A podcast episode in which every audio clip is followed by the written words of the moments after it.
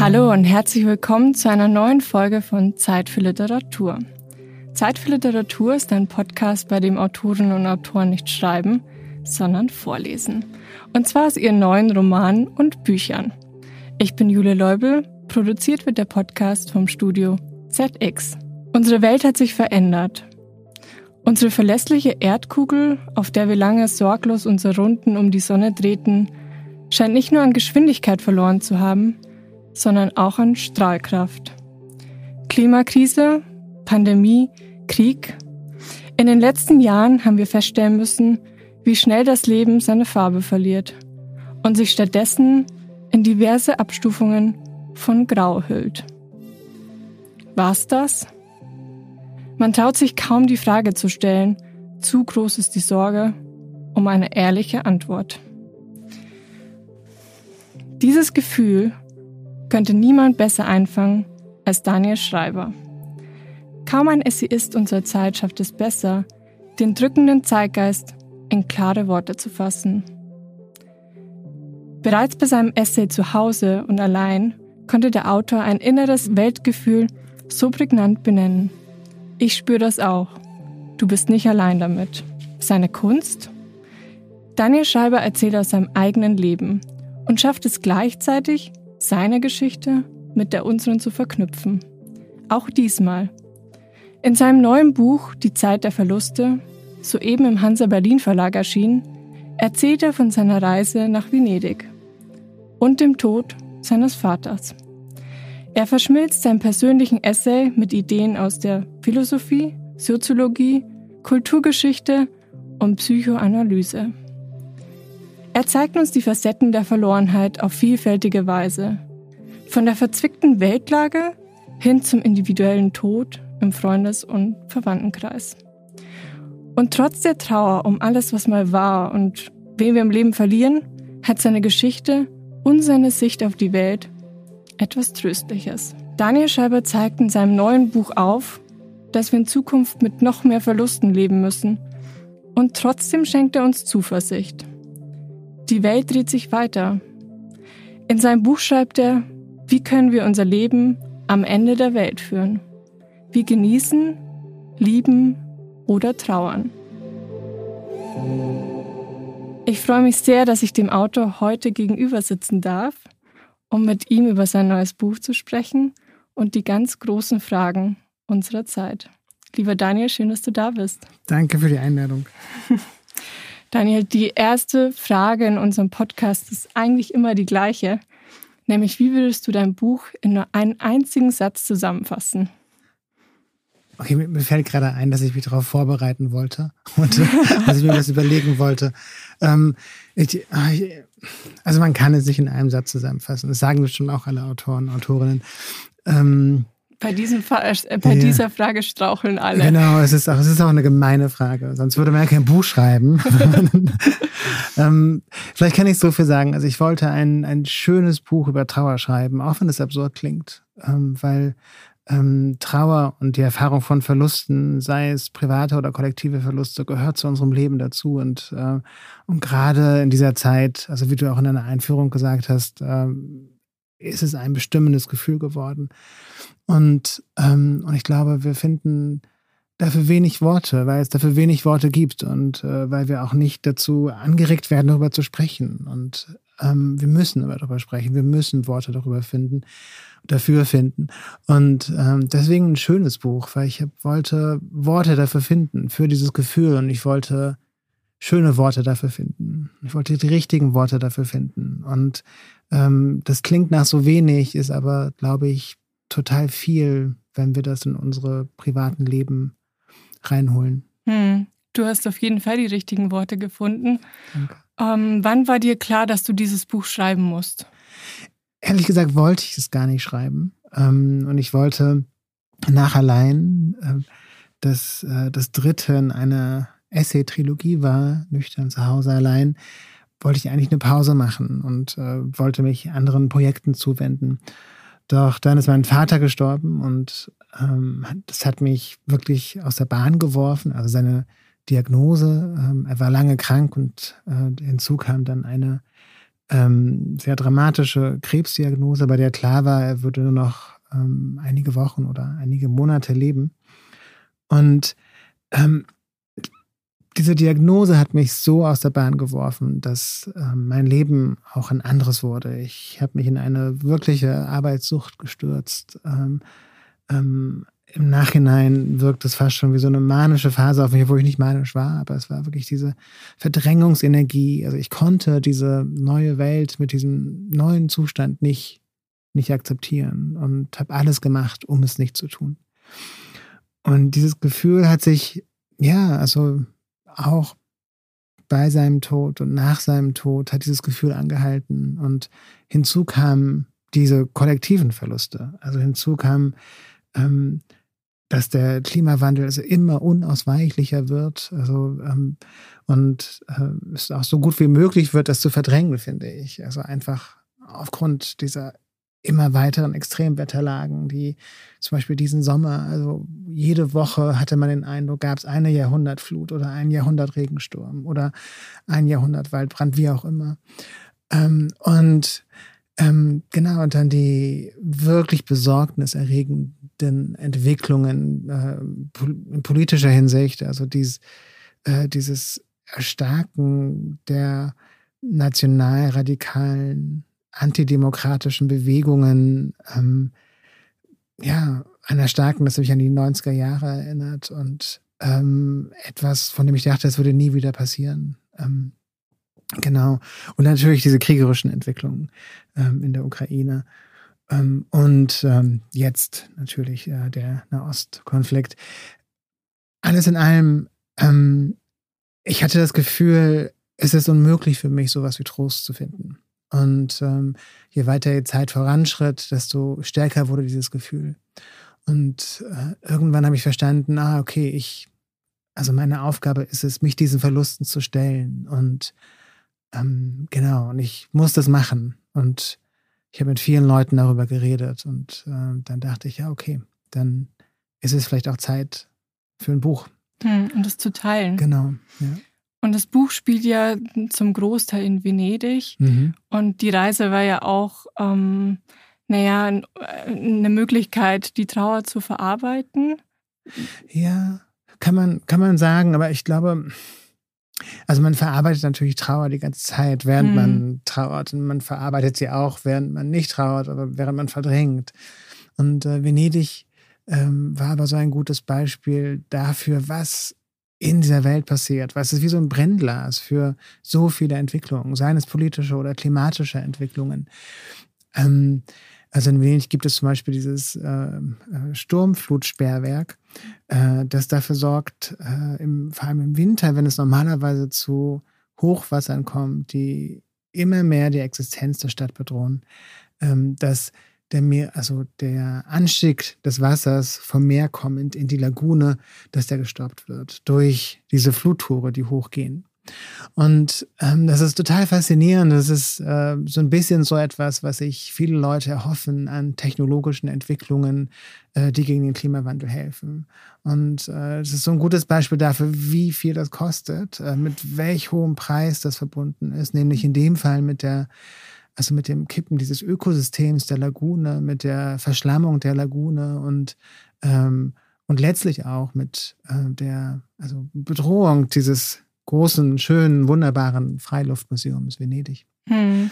Und ähm, das ist nur ein Beispiel dafür. Natürlich ist Venedig eine Stadt, die seit jeher mit Vergänglichkeit assoziiert wird, mit Tod assoziiert wird. Schon im 19. Jahrhundert sind Menschen dorthin gefahren, um Venedig ein letztes Mal zu sehen, bevor es untergeht. Hm. Und ähm, genau, und deswegen war Venedig genau der richtige Ort dafür, ähm, weil das atmosphärisch etwas ein, einfängt, weil das ähm, ein Beispiel für äh, Entwicklung in unserem privaten Leben und in unserer Gesellschaft und in der Welt im Ganzen ist, ähm, was, ähm, was sehr verstehbar ist. Mhm. Und wenn du heute nach Venedig reisen würdest, was bedeutet die Stadt jetzt für dich? Ah, das ist eine gute Frage, weil Ich muss sagen, ich war zum, zum ersten Mal im Winter dort, Mhm. diesen, also im Februar, und habe dann festgestellt, ähm, es ist eine völlig andere Stadt. Also ich kenne Venedig und äh, ich war zur Kunstbiennale regelmäßig und ähm, lie liebe es natürlich, wie die meisten Menschen Venedig lieben, weil es einfach eine, eine wunderschöne, große Opernbühne ist, die ähm, ähm, die, also wo man wirklich den Eindruck hat, es ist eines dieser großen Wunder dieser Welt.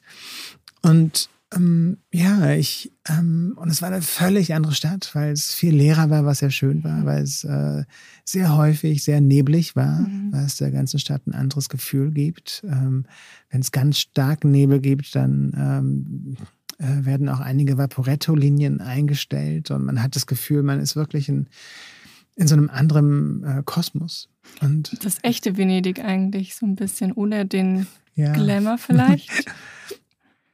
Also es gibt äh, verschiedene Leute, die genau das sagen. Also zum Beispiel Joseph Brodsky hat ein sehr schönes Buch darüber geschrieben und er ist jahrelang im Winter immer nach Venedig gefahren und er würde auch sagen, dass äh, das ist das echte Venedig. Ich glaube, das ähm, überfüllte Sommer Venedig ist auch ein echtes Venedig. Aber Jede das, Stadt äh, hat ja genau. ihre Facetten. Genau, genau. Aber äh, du reist immer noch gerne nach Venedig und die Stadt ist immer noch Teil. Ja, definitiv. Also ich werde Mhm. jetzt im April wieder fahren und ähm, für eine Lesung bei einem Festival, wo ich auftrete, aber auch zur Eröffnung der, der Biennale. Und ähm, ich freue mich schon sehr darauf. Ich lese ja persönlich sehr, sehr gerne deine Bücher, eben weil sie so echt sind. Und es gibt immer wieder Passagen, wo ich so bin, verdammt, ich fühle genauso. Und es, es ist immer so auf den Punkt und es ist ein Satz und es geht vielleicht thematisch um was komplett anderes, aber du schaffst es komplett, mich abzuholen. Und ich glaube, ganz, ganz viele andere auch. Ähm, ich habe mich gefragt, wie viel Überwindung braucht es, sich so zu öffnen und in gewisser Weise ja auch sich so angreifbar zu machen bei deinen Mhm. Geschichten? Und hast du persönliche Grenzen? Mhm. Also zunächst einmal, es freut mich so wahnsinnig, dass ähm, dich das anspricht und äh, weil das genau das soll das, weißt du. Und ähm, also die Bücher sind dazu da, dass die Lesenden für sich etwas durcharbeiten können, dass sie äh, mit bestimmten Facetten von sich in Kontakt treten können, dass sie Worte für bestimmte Gefühle finden, ähm, die äh, häufig schwer sind auszudrücken. Und ähm, ich habe in jedem Fall persönliche Grenzen und die sind sehr, ich überlege mir sehr genau, was ich von mir zeige. Und es gibt ein großes Privatleben außerhalb dieser Bücher. Ähm, andererseits ist es so, dass ähm, es ist wirklich wichtig, bei diesen Themen ehrlich zu sein, weil wir halt kulturell und gesellschaftlich nicht darauf konditioniert sind, darüber zu sprechen oder auf eine ehrliche Weise darüber zu Mhm. sprechen. Äh, wir werden darauf konditioniert, auf bestimmte Weise darüber zu sprechen, also auf eine häufig eine populärpsychologische Weise, die sofort die Lösung mit, mitnimmt, äh, oder auf eine ähm, bildungsbürgerliche Weise von, ähm, ja, darüber redet man nicht oder das macht man nicht oder das muss man so sehen. Und es ist häufig bei diesen großen Fragen, die uns alle angehen, also sei es äh, Trauer, sei es Verlust, äh, sei es das Alleinleben, sei es die Suche nach einem Zuhause, sei es äh, Abhängigkeit und andere psychische Krankheiten. Ähm, häufig bei diesen Fragen werden wir allein gelassen. Und ähm, deswegen muss, muss man ehrlich sein bei diesen Büchern. Und es ist auch nicht so, dass ich äh, in diesen Büchern sage, ähm, so muss man darüber denken und das ist richtig und das ist falsch. Ähm, ich glaube nicht, dass das äh, bei diesen ähm, ja, extrem menschlichen, ähm, sehr innigen, emotionalen Themen überhaupt so geht oder das überhaupt ähm, etwas Realistisches widerspiegelt, weil wir alle haben verschiedene Erfahrungen von der Welt und ähm, genau, und deswegen möchte ich die richtigen Fragen an die Hand reichen und den Lesenden ermöglichen, sich zu finden, etwas für sich durchzuarbeiten. Hm. Und würdest du sagen, wir sind mittlerweile ein bisschen ehrlicher und offener, vielleicht auch durch Social Media, dass wir Gefühle schneller teilen, dass wir uns jetzt auch trauen, über sowas zu sprechen und ähm, nach Antworten suchen? In jedem Fall. Mhm. Also ich erinnere mich, als ich, äh, also das erste dieser Essay-Bücher war nüchtern, Mhm. Und ähm, da habe ich über Abhängigkeit gesprochen, über meine Abhängigkeit, aber auch über die gesellschaftliche Beziehung zu Alkohol, die eine sehr problematische ist. Und zu dem Zeitpunkt, 2014, was also ähm, neun Jahre her ist, ähm, ähm, noch viel, viel problematischer war. Und, und ich finde, was in diesem Jahrzehnt passiert ist, äh, ist unglaublich. Also hm. unter anderem durch Social Media, ähm, aber auch durch andere Erzählformen. Also man, äh, mit welcher Selbstverständlichkeit heute in Filmen und Fernsehserien über Gefühle, über Gefühle gesprochen wird, äh, in Podcast, ähm, hm, wie, wie, sich der Journalismus verändert hat, dass man plötzlich ich sagen kann, dass es ähm, im Literarischen sowas wie Autofiktion gibt, ähm, was es vorher schon gab, aber was eine große Renaissance erlebt hat. All das äh, finde ich extrem begrüßenswerte Entwicklungen. Und Zugleich muss ich sagen, dass ähm, was mir ähm, auf den sozialen Medien häufig auffällt, ist eben, ähm, dass man, ja, dass es sehr verführerisch ist, sich mit ähm, einfachen Wahrheiten zufrieden zu geben hm. und nicht weiter nachzuforschen in seine Gefühle und nicht weiter nachzufragen. Und ähm, es ist sehr verführerisch, sich mit einfachen Wahrheiten zufrieden zu geben, die in Form schöner äh, so Aphorismen oder hm. äh, Self-Help-Aphorismen äh, daherkommen. Und ähm, die haben, spielen eine wichtige Rolle und das kann wirklich schön und wichtig und gut sein für viele Menschen. Ähm, aber ich glaube auch, dass es da eine Grenze gibt und ich glaube, dass der dieser Essay als literarische Form äh, dafür genau die richtige Form ist, weil das eben äh, eine Textgattung ist, die Ambivalenzen zeigen kann, die eine Vielschichtigkeit zeigen kann, die eine Vielstimmigkeit zeigen kann, die eine Gleichzeitigkeit von Erfahrung zeigen mhm. kann.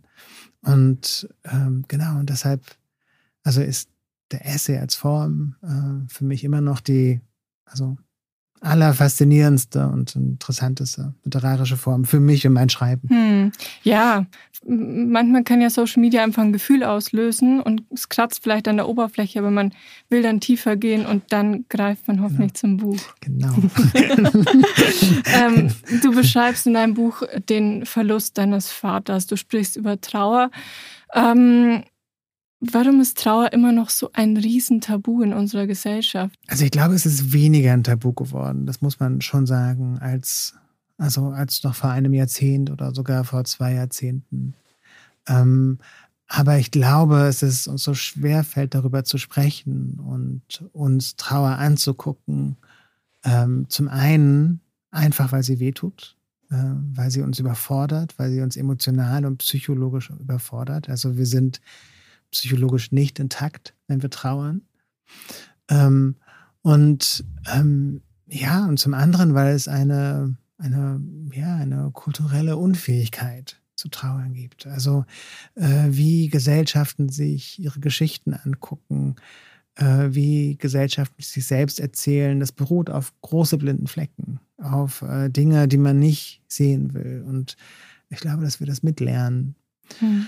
Und ja, ähm, und das Problem bei dieser fehlenden psychischen Intaktheit oder der erratischen Herrschaft der Trauer, wie Roland Barthes es nennt, ähm, ist, dass es uns zum einen uns betrifft und wir deswegen schlechter darüber reden können ähm, und zum anderen aber eben auch die anderen Menschen betrifft, äh, denen wir nicht zu nahe kommen wollen, wenn wir diese fehlende psychische Intaktheit der Trauer oder diese erratische Herrschaft der Trauer äh, bemerken bei ihnen.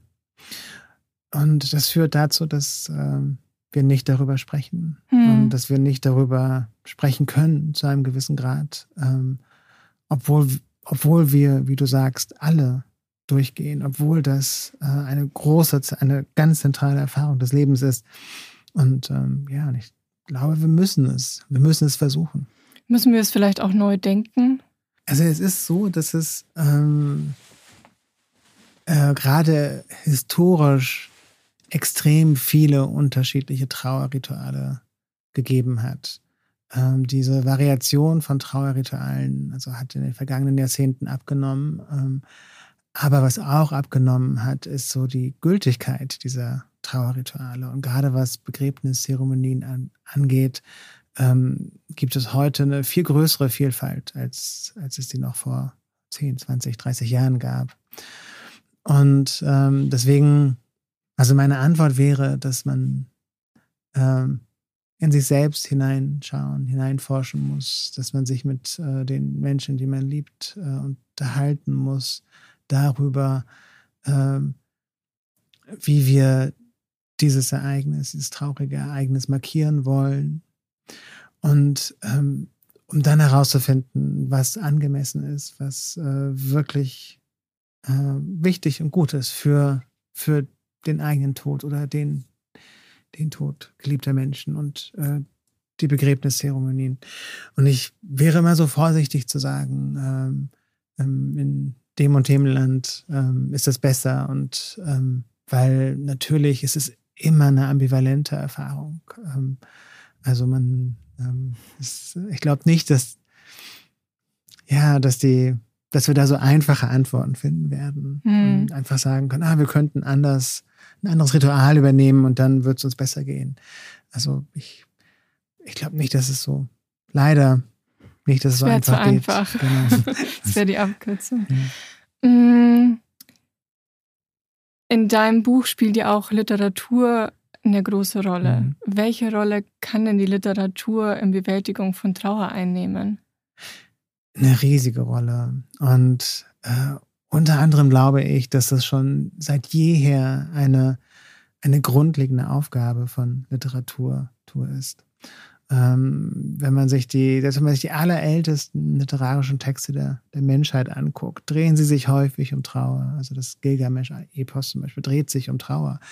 Es dreht sich um den, äh, ähm, um den Tod eines Geliebten oder eines, eines äh, sehr engen Freundes. Es ist unklar.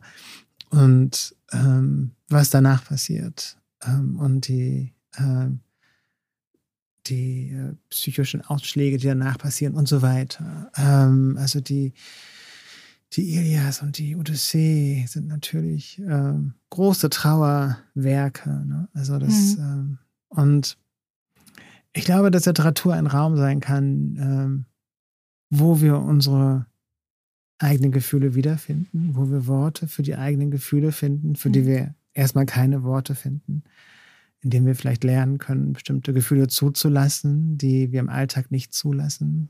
Ähm, Selbstreflexion. Hier Selbstreflexion, aber, mhm. aber auch vielleicht etwas stellvertretend zu leben, also dass ähm, man sich erlaubt, äh, ein Gefühl in, beim Lesen ein, eines Buches zu leben, mhm. was man sonst äh, sich versagt. Ähm, das sind ähm, alles sehr, also also nicht sehr, sondern wirklich wahnsinnig schöne Seiten von Literatur und äh, wahnsinnig wichtige Seiten von Literatur. Ja, ich könnte ja nicht ohne Literatur, deswegen. Ähm, ich auch nicht, ich, wie du weißt. ich stimme zu. Ähm, wenn du jetzt heute auf unsere Welt blickst, ähm, was ist dir nach deinem Buch vielleicht verständlicher als zuvor? Hm. Das ist eine, auch eine große Frage. Oder ist überhaupt irgendwas verständlicher?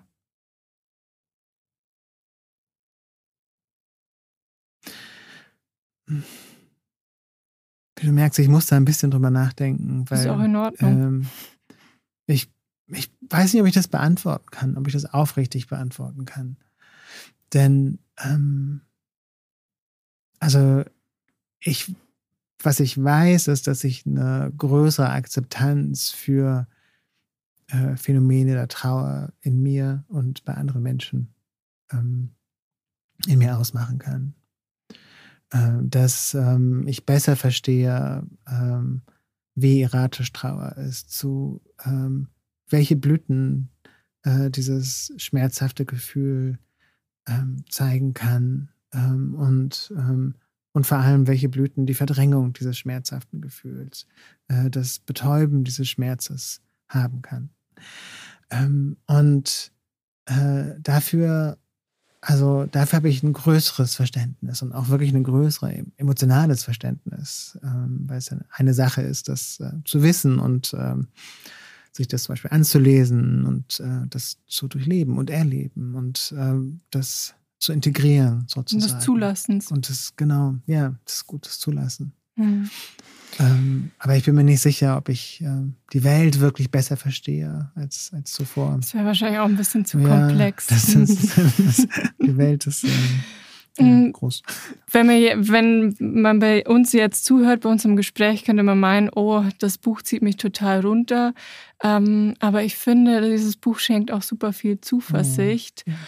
Und ähm, ich wollte dich fragen, wenn du jetzt dir die Zeit anguckst, gibt es trotzdem etwas, was dich positiv stimmt auf die Zukunft? Und ich bin mir ziemlich sicher, ja, da gibt es etwas. Ja, definitiv. Und ähm, also, das ist der zentrale Punkt des Buches, ähm, ist den Lesenden ein Gefühl für die Möglichkeit von Vertrauen zu geben.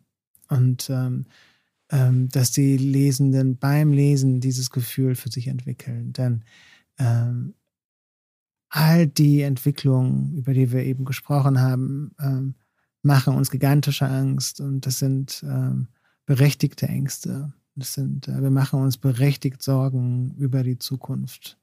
Und es ist auf berechtigte Weise schwer, Zuversicht zu schöpfen, äh, wenn man sich diese Entwicklung anschaut. Ähm, andererseits, das Einzige, was gegen Angst hilft, äh, ist Vertrauen.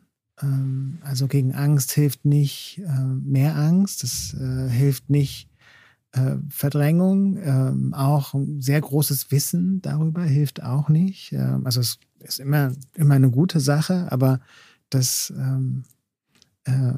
also ja, die, die Angst wird dadurch nicht kleiner, je mehr man weiß, je mehr man weiß, was da auf uns zukommen kann, wenn wir so weitermachen wie bisher, wenn die Entwicklungen so weitergehen wie bisher.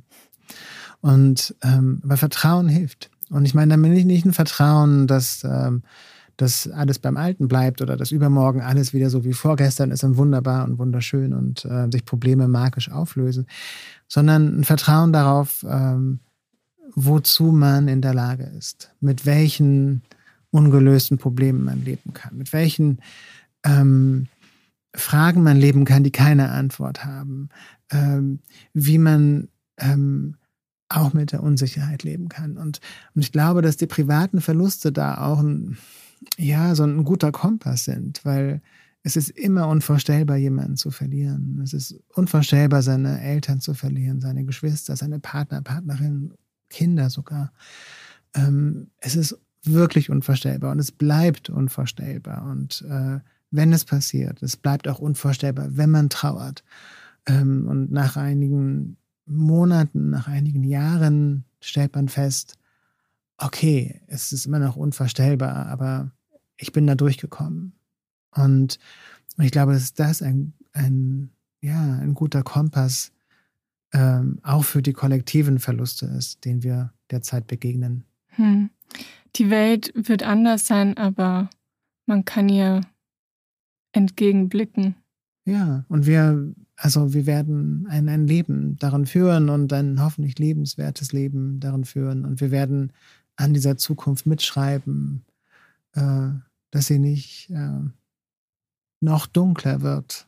Ähm, und ich weiß, wenn man das so sagt, das hört sich alles gar nicht so positiv an. Aber das äh, tatsächlich habe ich festgestellt, dass da gibt es etwas sehr Zuversichtliches drin. Da gibt es äh, etwas drin, was uns eine gewisse Agency zurückgibt. Ähm, ähm, da gibt es etwas drin, was die Angst eben aushebelt. Und ich glaube, dass diese Art von Vertrauen, ähm, ähm genau, also hm. für mich ist so das das Einzige, was ähm, mir wirklich hilft.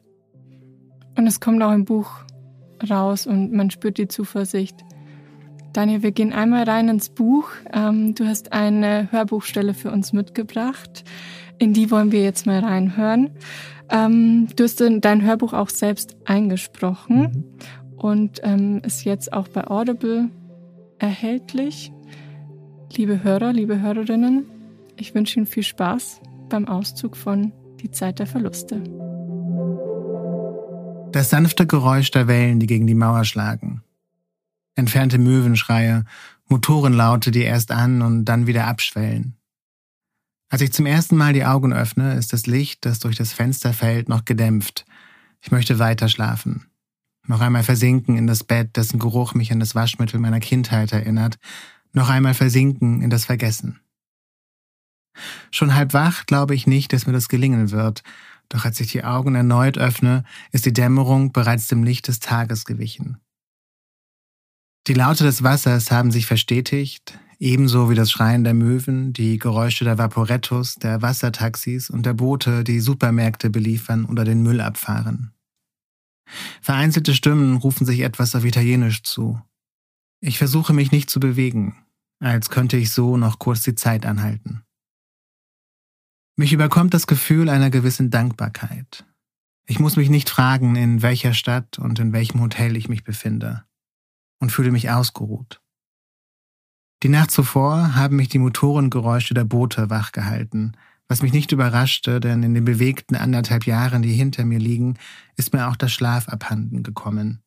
Jener verlässliche Schlaf, den man als gegeben hinnimmt, bis er ausbleibt. Ich brauchte lange, um einzuschlafen und wachte mitten in der Nacht auf. Selbst wenn es mir gelang, länger zu schlafen, begann ich den Tag mit dem Gefühl schwerer Müdigkeit. Ich überlege, wie lange es her ist, dass ich mich so entspannt gefühlt habe wie an diesem Morgen. Und erschrecke. Erst jetzt fällt mir ein, woran ich beim Aufwachen seit langem als erstes denke. Doch womöglich ist es ein gutes Zeichen, dass mich dieser Gedanke später als gewöhnlich findet. Während ich mich in der Foresteria, dem Gästezimmer des Palazzo, umschaue, stelle ich fest, wie bekannt sie mir schon vorkommt, obwohl ich erst seit ein paar Tagen hier wohne. Die karierte Bettwäsche, die altmodischen Volants, das an ein Bullauge erinnernde ovale Fenster, der dunkle Schreibtisch mit seiner turmalingrünen Murano-Glaslampe, alles umgibt eine Aura von Verlässlichkeit. Vielleicht liegt das an den reinlichen Gerüchen des Zimmers, an den unverwechselbaren Geräuschen der Stadt. Vielleicht daran, dass der Aufenthalt hier, wie ich hoffe, das Ende einer langen Zeit der Ruhelosigkeit einleitet. Anderthalb Jahre lang habe ich mich verausgabt. Fast jede Woche war ich für Lesungen und Veranstaltungen auf Reisen. Zugleich ließ ich vieles bleiben, was für mein inneres Gleichgewicht notwendig war. Ich hörte auf, jene Menschen zu sehen, die mir nahe standen, ließ persönliche Nachrichten unbeantwortet, auch die meiner besten Freundinnen und Freunde und meiner Familie.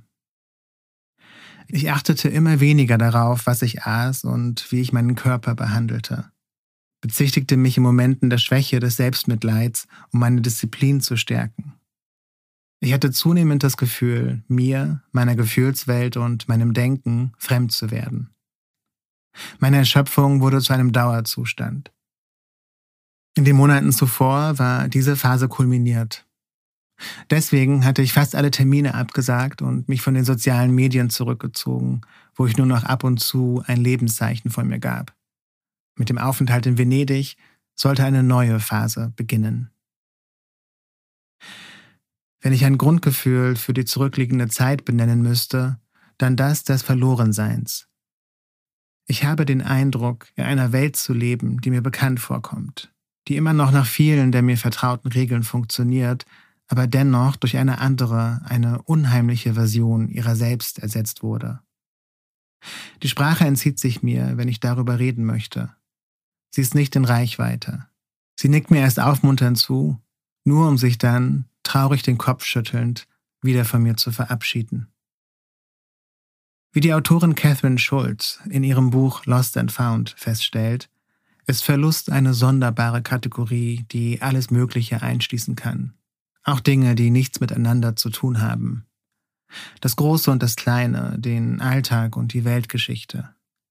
Wir verlieren Schlüssel, Telefone oder unsere Lieblingskleidungsstücke, aber auch unser Herz, unseren Verstand oder unseren Glauben an die Welt.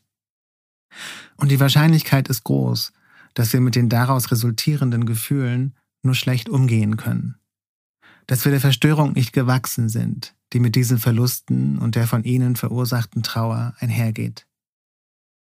Trauer gehört für uns alle zum Leben. Egal, welche biografischen Zufälle dazu führen, dass wir mal früher, mal später mit ihr konfrontiert werden. Selbst wenn wir jene schweren Verluste, die unser Dasein nachhaltig erschüttern und unseren Alltag aus dem Gleis werfen, noch nicht erlebt haben, den Tod eines Partners oder einer Partnerin etwa, den eines Eltern- oder Geschwisterteils oder gar den eines Kindes, haben wir alle Dinge verloren, die uns viel, manchmal sehr viel bedeuten. Wir haben Trennungen durchlebt, haben von Menschen Abschied genommen, auch wenn wir es nicht wollten, mussten uns von Lebensträumen lossagen.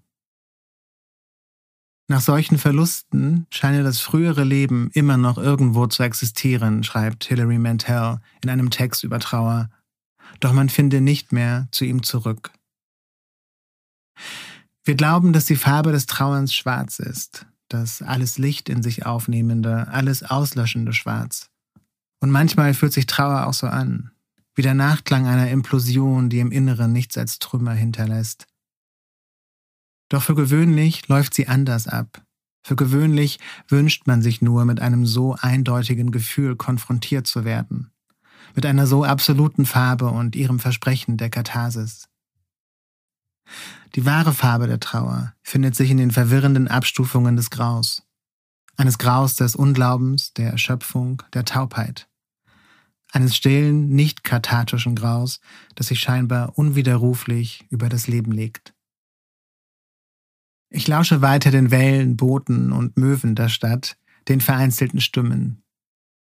Noch liegend schaue ich durch das kleine Fenster auf das Wasser des Rio di San Polo, der ein paar Meter weiter in den Canal Grande mündet und nicht einmal durch einen Gehweg vom Centro Tedesco di Studi Veneziani im Palazzo Barbarigo getrennt ist, wo ich mich für ein paar Tage aufhalte. Nicht nur der Waschmittelgeruch der Bettwäsche, sondern die Einrichtung und das kleine Gästezimmer selbst scheinen wie selbstverständlich aus einer anderen Zeit zu stammen. Ich greife nach dem Telefon und schalte den Alarm aus, der gleich klingeln wird. Schließe noch einmal kurz die Augen. Ich bin mir nicht sicher, wann die Trauer, gegen die ich mich wehre und die ich dennoch immer spüre, begonnen hat. Ich weiß nur, dass sie mich schon lange begleitet.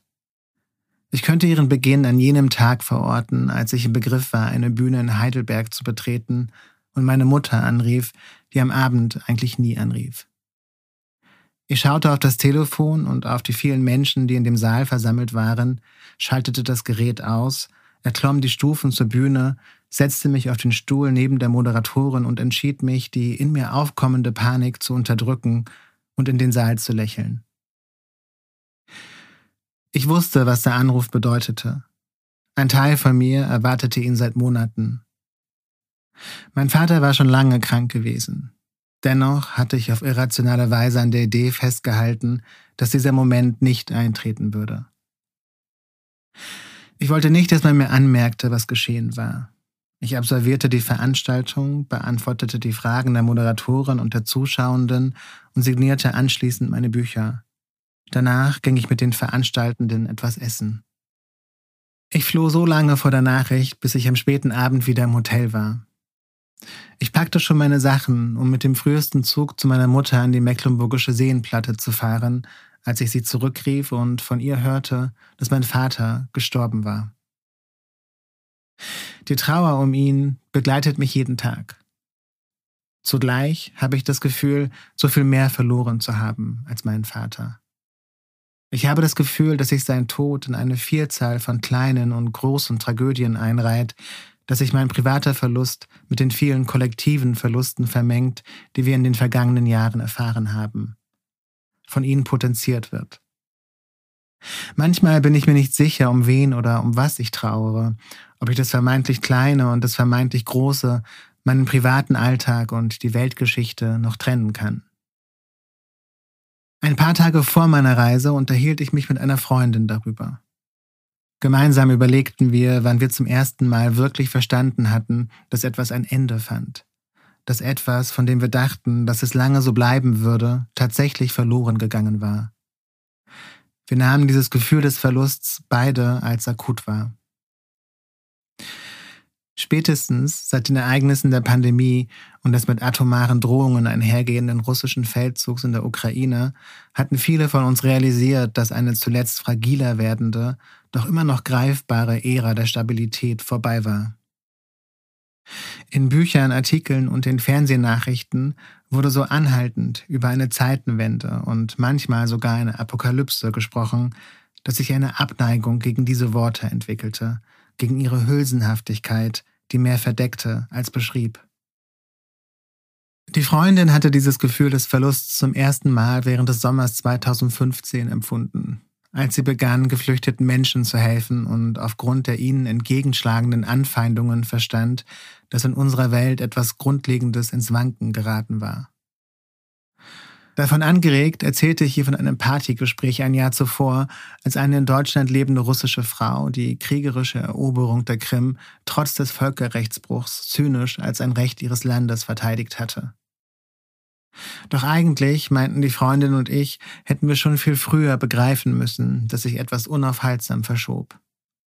Wie lange wussten wir schon vom voranschreitenden Klimawandel, seinen omnipräsenten Extremwetterlagen, von der menschlich verursachten Erderwärmung, die bereits in der Spanne unseres Lebens so weit fortgeschritten war, wie zum letzten Mal in einem geologischen Zeitraum mehrerer hunderttausend Jahre von den Diktatoren neuen Schlages, die auch in demokratischen Ländern die Kontrolle an sich rissen und die Uhr in einer Zeit des Totalitarismus, der Fremdenfeindlichkeit, der Misogynie und offenen Homophobie zurücktreten. Von der plötzlichen Salonfähigkeit rechtsextremen Hasses unter anderem in der ältesten Demokratie der Welt und in jenem Land, unserem Land, das sich aufgrund seiner Geschichte geschworen hatte, besonders wachsam gegenüber dieser Form des Hasses zu sein. Wir hätten es während der Finanzkrise 2008 ahnen müssen. Und womöglich auch schon 2001 nach den Terroranschlägen in New York und den ihnen folgenden US-amerikanischen Angriffskriegen in Afghanistan und im Irak. Und eigentlich hatte sie es gewusst, sagte die Freundin. Sie wollte es nur nicht wahrhaben. Ich stimmte ihr zu. Das Gespräch geht mir wieder durch den Kopf. Ich merke, dass ich noch nicht aufstehen möchte. Wir waren so damit beschäftigt, die Chronologie unserer kollektiven Verluste zu rekonstruieren, dass wir gar nicht dazu kamen, uns darüber auszutauschen, was wir konkret verloren hatten. Handelte es sich um ein Gefühl der Sicherheit, um Gewissheiten, ein gemeinschaftliches Selbstverständnis. Vielleicht sind die Verluste, die selbst die zuversichtlichsten unter uns spüren, zu amorph und zu bedrohlich, um nicht schon ihrer Benennung instinktiv auszuweichen. Wie lässt sich der Erosion gesellschaftlichen Zusammenhalts ins Auge blicken? Wie einer schwindenden Aussicht auf eine freundliche Zukunft. Selbst wenn wir versuchen, Worte dafür zu finden, stoßen wir auf einen inneren Widerstand, der uns davon abhält, uns die Tragweite unserer Verluste bewusst zu machen. Noch weniger kommen wir dazu, uns jener psychischen Arbeit zu stellen, die für den Umgang mit ihnen notwendig ist. Schließlich betrauern wir nicht nur die Verluste von Menschen, die uns viel bedeuten. Wir trauern um alles, was einmal eine zentrale Rolle in unserem Leben gespielt hat. Um alles, was einmal beeinflusst hat, wie wir uns selbst sehen und sehen wollen, worauf wir hoffen und wonach wir uns sehnen. Wir trauern um alles, so der Philosoph Michael Cholby, dessen Verlust unsere praktische Identität betrifft unser Weltverständnis, die Grundlagen dessen, welchen Wert wir unserem Leben beimessen. Doch vielleicht haben wir, verführt vom Gefühl jener vermeintlichen Stabilität, verlernt, wie es geht, dieses Trauern. Möglicherweise waren wir dazu auch noch nie in der Lage.